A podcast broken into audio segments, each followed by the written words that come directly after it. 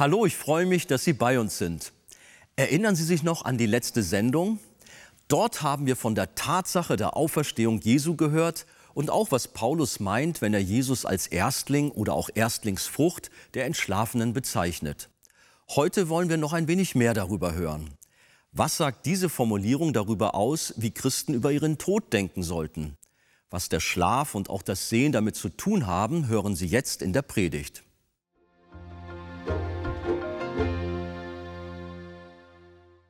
Wir stehen nochmal auf und wir lesen diesen Vers noch einmal. 1. Korinther 15, Vers 20. Nun aber ist Christus aus den Toten auferweckt. Er ist der Erstling der Entschlafenen geworden. Amen. Nehmt nochmal wieder Platz.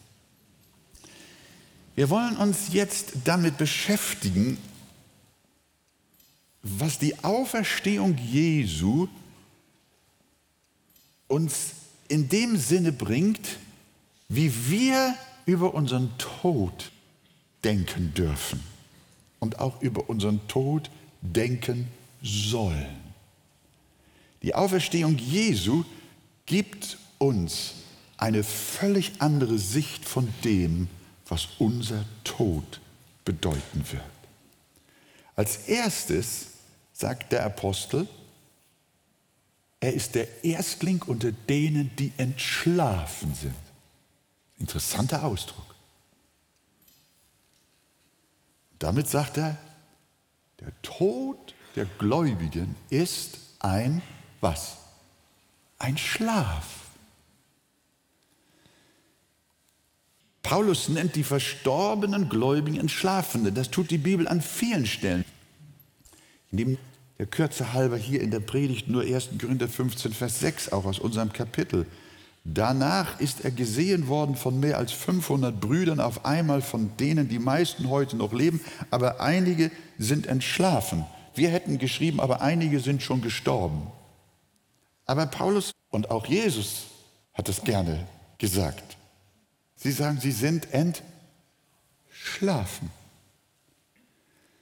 Damit ist kein Seelenschlaf gemeint, wie das vielfach missverstanden wird. Die Bibel bezeichnet den Tod der Christen zwar als Schlafen, das darf aber nicht dazu führen, zu meinen, dass auch die Seele schläft. Die Idee eines Seelenschlafs kennt die Bibel nicht. Wir haben oft darüber gesprochen. Das ist eine falsche Lehre. Der gesamte Kontext von Altem und Neuem Testament besagt klipp und klar, dass die Seele bzw. der Geist der Glaubenden im Augenblick des Sterbens zu Christus geht. Wahrlich, ich sage dir, das berühmte Wort unseres Herrn am Kreuz zu dem Schächer, heute noch wirst du mit mir im Paradies sein. Der Versuch daraus zu machen, ich sage dir heute, dass du irgendwann mit mir im Paradies bist, das zeigt schon, dass Menschen, die das Wort des Herrn so verdrehen, schlechte Argumente haben für die Idee eines Seelenschlafs. Nein, Jesu Worte weisen klar darauf hin, dass unsere Seelen sofort mit ihm eins sind. Und deutlich weist auch Paulus diese Idee zurück, indem er zum Beispiel sagt, ich habe Lust, aus der Welt zu scheiden, um bei Christus zu sein. Und in 2. Korinther 5 damit macht das ganz klar und deutlich. Hört mal, wir sind aber getrost, und haben viel mehr Lust, den Leib zu verlassen und daheim zu sein bei dem Herrn. Also, die Seele schläft nicht, sondern sie steigt aus aus dem Leib. Sie verlässt den Leib, um daheim zu sein bei dem Herrn. Und unser Herr im Himmel schläft nicht, sondern wir sind mit ihm voller Leben, voller Lebendigkeit. Deswegen ja auch das Wort, denn der Staub muss wieder zur Erde kommen, wie er gewesen ist, und der Geist wieder zu Gott, der ihn gegeben hat. Es ist also nicht der Geist oder die Seele, die schlafen, sondern der Leib schläft. Wenn Paulus von den Entschlafenen spricht, dann spricht er von den Leibern der Gläubigen. Was will so ein Wort denn sagen, wenn vom Schlaf die Rede ist? Als man ihn zu Lazarus rief voller Verzweiflung, dann hat Jesus gesagt, unser Freund schläft. Oder auch in Markus 5, 39, was lernt ihr so und weint? Das Kind ist nicht gestorben, sondern es schläft. Waren Lazarus und das Kind nicht gestorben und andere? Doch, sie waren menschlich gesehen tot. Aber die Bibel bezeichnet sie als Schlafende, weil das auf die Auferstehung ihrer Leiber hinweist. Denn was ist im Unterschied zum Tod? Schlafeigen. Nach dem Schlaf erwartet man immer, was denn? Das Erwachen. Jeder, der sich zum Schlafen niederlegt, tut es mit der Erwartung, wieder zu erwachen. Schlaf ist nicht von Dauer, sondern immer nur von begrenzter Zeit. Man legt sich am Abend nieder und freut sich auf den Morgen. So geht es mir jedenfalls. Das ist das Wesen von Schlaf. Und wenn sich der Leib eines Gotteskindes zum Sterben niederlegt, und das will Paulus hier mit diesem Wort einfach auch so sagen, mit diesem Bild, dann geschieht das ebenfalls mit großer Erwartung. Der Leib legt sich nieder in der Erwartung, in der großen Erwartung, am Ewigkeitsmorgen wieder aufzuwachen. Darum nennt die Bibel das Sterben eines Christen entschlafen. Er schläft nur, er wacht wieder auf. Und Schlaf zweitens bedeutet auch Erholung. Wenn ein Kind nach langem Weinen und Schreien endlich eingeschlafen ist, dann freut sich die Mutter und sagt, wie gut es schläft. Und wenn sie ausgeruht wieder aufwachen, dann haben sie gute Laune. Schlaf bedeutet Erholung. Ist doch so, oder nicht? Auch für Erwachsene ist Schlaf Erholung. Wenn Menschen nicht schlafen können, werden sie krank. Schlaf ist die beste Medizin auf dem Weg zur Heilung. Er ist wie ein Sabbat für den Menschen, wenn wir Gottes Kinder in ihren Sarg betten, dann in dem Bewusstsein, dass ihre Leiber ruhen, ausruhen von ihren Lasten. Die Offenbarung sagt, glückselig sind die Toten, die im Herrn sterben von nun an. Ja, spricht der Geist, Sie sollen ruhen von ihren Mühen. Ihre Werke aber folgen ihnen nach. Die Offenbarung sagt nicht, sie sollen tot sein, sondern sie sollen ruhen. Sie sollen sich erholen von ihren Mühen. Sie sollen schlafen. Ihre Werke folgen ihnen nach.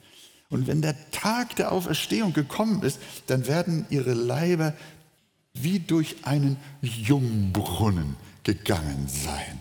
Und sie werden nicht nur mit guter Laune morgens aufwachen, sie werden in der Morgensonne eines neuen Lebens volle Kraft besitzen. Sie werden völlig erholt, völlig erfrischt, völlig gesund erwachen, um dem Herrn zu dienen von Ewigkeit zu Ewigkeit. Ja, kann man wirklich Gott preisen. Als sie sich hinlegten, waren sie müde und erschöpft. Sie waren alt und kaputt. Aber der Tod ist eine Schlafkur. Und sie werden in Schönheit und Ehre erwachen. Sie werden auferstehen mit dem Hochzeitsgewand der Unsterblichkeit und werden für immer mit ihrer Seele vereint sein und bei Jesus sein. Darum heißt für Christen sterben einfach nur schlafen. Wir werden nicht sterben, sondern entschlafen. Diese Wahrheit sollte uns endgültig die Furcht vor dem Tod nehmen. Ich weiß, das ist doch klar, wir schauen nicht gerne Särge an und auch nicht gerne Leichname und möchten, wenn wir Verstorbene im Hause haben, auch alsbald, dass sie dann auf den Friedhof kommen. Aber sie zeigen doch nur unsere Schwachheit, die Särge und die Verstorbenen, unsere Hinfälligkeit, wie dringend unser Leib Erholung braucht. Und nun kommt noch etwas in diesem kleinen Vers. An dem Entschlafen sehen wir, was Paulus unter Sterben der Heiligen versteht. Er macht auch klar, dass unser Sterben wie ein Säen ist. Da komme ich noch zurück auf die Erstlingsfrucht. Jesus ist der Erstling aus den Toten. Das erinnert uns an Saat und Ernte, wie wir ja schon gesehen haben. Und damit zeigt uns die Bibel, dass unser Sterben wie ein Säen ist. Früher hatte der Säemann einen Korb voller Saatgut, voller trockener Körner, die er unter die umgeflüchten Erdschollen streute. Und dann wurde alles übergehakt oder übergeeckt. Und so kommen auch unsere Leiber auf den umgeflüchten Acker, Gottesacker, so kann man bildlich sagen, wie wir den Friedhof ja zu Recht nennen. Aber was passiert mit der Saat, die in die kalte Erde gelegt wird? Bleiben die Körner für immer dort? Sind sie verloren? Nein, sie kommen wieder. Sie gehen nach einer bestimmten Zeit auf. Es mag ein langer, frostiger Winter über sie gehen. Schnee und Eis mögen sie bedecken, aber sie werden sich eines Tages melden. Sie werden sprießen, hervorkommen und leben. Und für Gott ist unser Leib nicht totes Gebein, sondern eine Saat, ein Saatgut, das zwar stirbt und doch lebendig ist. Unser Leib, unser Gebein ist eine Saat, die nur mit dem Zweck des Aufgehens, mit der Absicht der Auferweckung in die Erde gelegt wird. Daher die berühmten Verse auch in unserem Kapitel. So auch die Auferstehung, schreibt Paulus, der Toten. Es wird gesät. Hier haben wir den Ausdruck. Es wird gesät, verweslich und wird auferstehen, unverweslich. Es wird gesät in Niedrigkeit und wird auferstehen in Herrlichkeit. Es wird gesät in Armseligkeit und wird auferstehen in Kraft. Es wird gesät ein natürlicher Leib und wird auferstehen ein geistlicher Leib. Gibt es einen natürlichen Leib, so gibt es auch einen geistlichen Leib. Und wenn das Legen unseres Leibes in die Erde wie ein Sehen ist und ein fröhliches Ernten, dann sollten wir alle Schwermut und Bedrücktheit des Todes beiseite legen und uns freuen, dass das auch an uns geschieht. Liebe Geschwister, wir sind hier zusammen, um über eine gewaltige Wahrheit nachzudenken, über die Auferstehung Jesu und was sie zur Folge hat. Er ist der Erstling unter den Entschlafenen. Und so wie er als ein Weizenkorn in die Erde gelegt wurde, so sind auch wir nur eine Saat, unser Leib in die Erde gelegt, nur zum Zweck, um wieder zu erwachen und aufzuerstehen. Was ist das für eine Botschaft? Wir brauchen uns nicht zu fürchten. Tod, wo ist dein Stachel? Totenreich, wo ist dein Sieg? Jesus hat dem Tod die Macht genommen. Wir werden nur gesät, um geerntet zu werden. Und die Ernte, das ist das Schönste für einen Bauern, für einen Landwirt. Wenn wir hinter dem Sarg unserer Lieben mit Schmerz hinterhergehen, dann denkt an diesen Bauern, der sät. Gewiss, er muss sich trennen von kostbarem Saatgut. Er muss es abgeben, aber er weiß, es ist nicht verloren. Unsere Lieben sind nicht dahin, weder ihre Seele noch ihr Leib. Und so wie der Landwirt sich schon beim Sehen auf die Ernte freut, so freuen wir uns bei Beerdigungen schon zugleich auf den Tag der großen Auferstehung, auf den Tag der großen Ernte in Jesu Namen. Halleluja. Und wenn du so ein Pastor bist wie ich, so einer, der sich auch oft so fürchtet, und dich dann für eine Predigt vorbereitest mit so einem Text, dann kommt die Freude schon am Schreibtisch über dich. Dann möchtest du am liebsten schon bald entschlafen. Dann möchtest du am liebsten schon bald bei Jesus sein und dich freuen auf die große Ernte. Christen sind die glücklichsten Menschen, die es auf dieser Erde jemals gab, jemals gibt und jemals geben wird. Halleluja. Das ist die Botschaft von Ostern.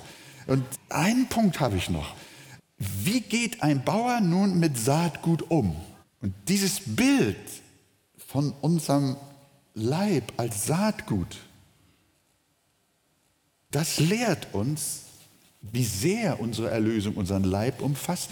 Und deshalb, darum haltet auch euren Leib für heilig er ist der Tempel Gottes. Sorgt gern für die Gesundheit eures Leibes, aber bemüht euch noch mehr um seine moralische Reinheit. Das ist wichtiger. Verderbt euren Leib nicht mit Sünde und benutzt ihn nicht zum niederen Gebrauch. Denn meine Frage, welcher Bauer verderbt sein Saatgut? bevor er es in die Erde legt. Welcher Bauer macht das? Wenn er vernünftig ist, keiner. Sondern der Bauer hält dieses kostbare Saatgut rein. Er bewahrt es bis zu der Zeit der Einsaat. Und so sollen wir es auch mit unserem Leib tun, liebe Gemeinde. Das ist auch eine Botschaft von Ostern. So hat es auch Jesus getan. Er hielt seinen Leib für heilig. Er ist dem Leibe nach, dem Fleische nach gestorben. Und er ist dem Leibe nach auch wieder auferstanden. Er ist nicht geistig wieder auferstanden, wie Leute heute uns immer wieder versuchen wollen weiß zu machen. Nein, steck deine Nase in die Bibel und dann wirst du sehen, Jesus ist nicht irgendwie im übertragenen Sinne auferstanden, sondern Jesus ist dem Leibe nach auferstanden. Er hat seinen Leib nicht geschont um der Sache der Erlösung und um der Sache Gottes willen und auch um unseren aber er hat seinen Leib nie zur Sünde missbraucht, denn er wusste, sein Leib ist ein Saatgut, das noch in die Erde gelegt werden muss, das noch viel Frucht bringt. Und wenn wir dem Heiland auch in seinem Tode ähnlich sein wollen, liebe Gemeinde, dann halten auch Christen ihren Leib heilig und rein. Wisst ihr nicht, sagt Paulus, auch im ersten Korintherbrief, dass eure Leiber Glieder des Christus sind? Soll ich nun die Glieder des Christus nehmen und Hurenglieder daraus machen, das sei ferne. Das sind zum Beispiel solche Texte, die eigentlich in sich schon klar sind hinsichtlich unseres Sexualverhaltens. Brauchen wir nicht noch tausend Bibelstellen? Alleine schon diese Botschaft in diesem einen Vers. Nun aber ist Christus von den Toten auferstanden als Erstling unter den Entschlafenen. Das macht uns schon klar, welche Bedeutung unser Leib hat für Gott. Die Erlösung umfasst auch unseren Leib. Der Himmel wird in Ewigkeit oder wird nur vorübergehend ein Volk von Geistern sein. Aber am Tage der Auferstehung werden sie alle wieder überkleidet mit ihren Leibern, mit ihren herrlichen Leibern. Und im Himmel werden wir uns leiblich begegnen. Auch Jesus hat seinen Leib und im Himmel sehen wir noch seine Nägelmale. Jesus, er hat auch unseren Leib erlöst. In Jesu Namen, den ganzen Menschen. Darum sei ferne, dass wir das Saatgut verderben. Und dieses zum Schluss. Jesus ist es, der uns das alles bereitet hat. Denn wie der Tod, so heißt es dann in den Versen nach unserem Text, denn wie der Tod durch einen Menschen kam, so kommt die Auferstehung der Toten durch einen Menschen. Denn gleich wie in Adam alle sterben, so werden auch in Christus alle lebendig gemacht werden. Ein jeder aber in seiner Ordnung. Als Erstling Christus, danach die, welche Christus angehören bei seiner Wiederkunft. Bleibt zum Schluss die Frage, gehörst du Christus an? Gehörst du zu Jesus? Denn ein jeder wird in seiner Ordnung auferstehen, als Erstling Christus, danach die, welche Christus angehören. Gott helfe uns, dass wir alle ohne Ausnahme zu Jesus gehören und wir das alles erleben, was Jesus Christus uns am Karfreitag und an Ostern erworben hat, durch sein Leiden, Sterben und Auferstehen. Er ist der Erstling unter uns, die wir entschlafen. Und wir folgen ihm nach als seine große, große Ernte. In Jesu Namen. Und alles Volk sagt Amen.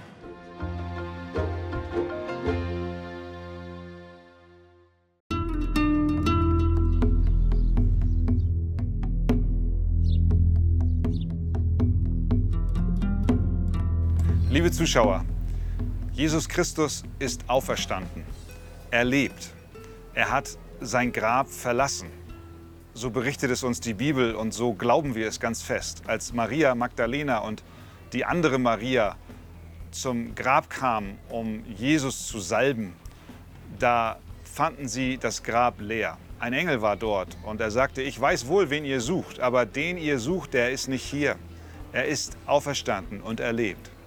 Hier an dieser Stelle soll irgendwo das Grab Jesu gewesen sein. Ich weiß nicht den geografischen Ort ganz genau, aber was ich weiß ist, er lebt. Er hat sich selbst uns bezeugt und nicht nur uns, sondern vor allem den Aposteln. Er hat sich ihnen gezeigt als der Auferstandene. Er hat sich den Jüngern auf dem Weg nach Emmaus gezeigt und sie waren sicher, er lebt. Und nicht nur den Jüngern hat er sich gezeigt, sondern wie der Apostel Paulus später den Korinthern schreibt, hat er sich vielen auf einmal gezeigt. Er hat sich Kephas gezeigt, er hat sich den Zwölfen gezeigt, er hat sich 500 Brüdern auf einmal als der Auferstandene zu erkennen gegeben. So viele Augenzeugen berichten, dass Jesus lebt. Und das ist unsere Hoffnung und auch die Gewissheit, die wir als Christen haben dürfen, dass Christus den Tod besiegt hat und somit Sünde und Tod und Teufel keine Macht über uns mehr haben. Gelobt sei sein Name.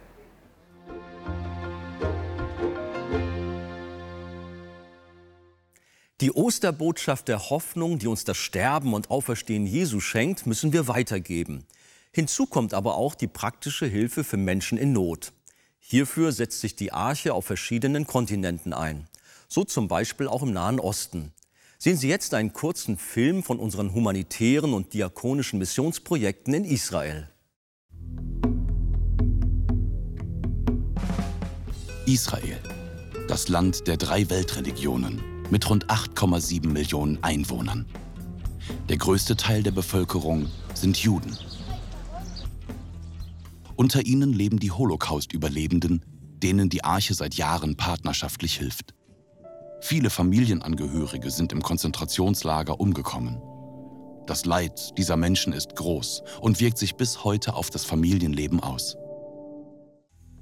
Christian Wegert und Frank Huck besuchten die Gemeinde Grace and Truth in Israel, die sich um die Holocaust-Überlebenden kümmert. Regelmäßig werden mit den alten Menschen Ausflüge zu biblischen Orten gemacht. Vor Ort lernten Christian und Frank Marianne kennen, die den beiden ihre leidvolle Geschichte erzählte. Als die Deutschen auf den Hof kamen, wo die Scheune war, gab es unter den Ukrainern Nationalisten, die haben uns Juden verraten. Die haben alle Juden in die Scheune zusammengetrieben. Auch die Kinder und die alten Menschen. Dann haben sie die Scheune angezündet. Die Deutschen standen bewaffnet um die Scheune herum, sodass keiner fliehen konnte. Mariannes Familie mütterlicherseits wurde verbrannt.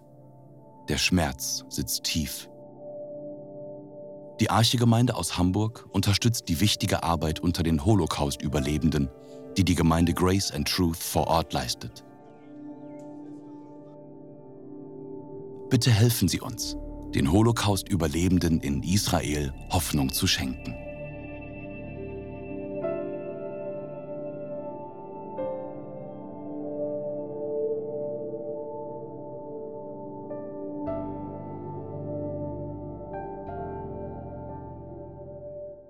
Liebe Zuschauer, die Bibel erklärt, dass der Glaube ohne Werke tot ist und Anteilnahme und Fürsorge für die Armen und Notleidenden ein Ausdruck wahren Glaubens ist. Wir bedanken uns bei allen, die uns dabei unterstützen und dadurch neue Hoffnung und Lebensperspektive in das Leben vieler Menschen in aller Welt bringen.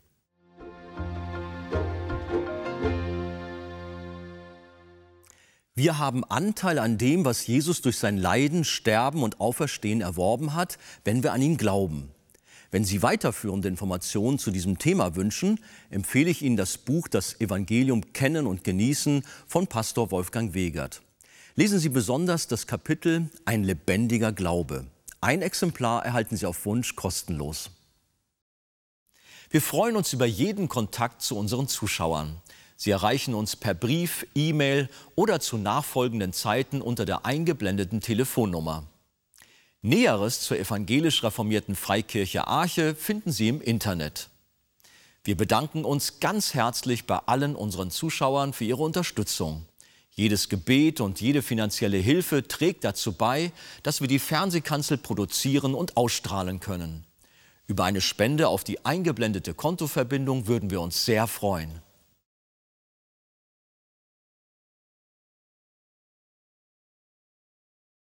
Das war's für heute. Tschüss und auf Wiedersehen.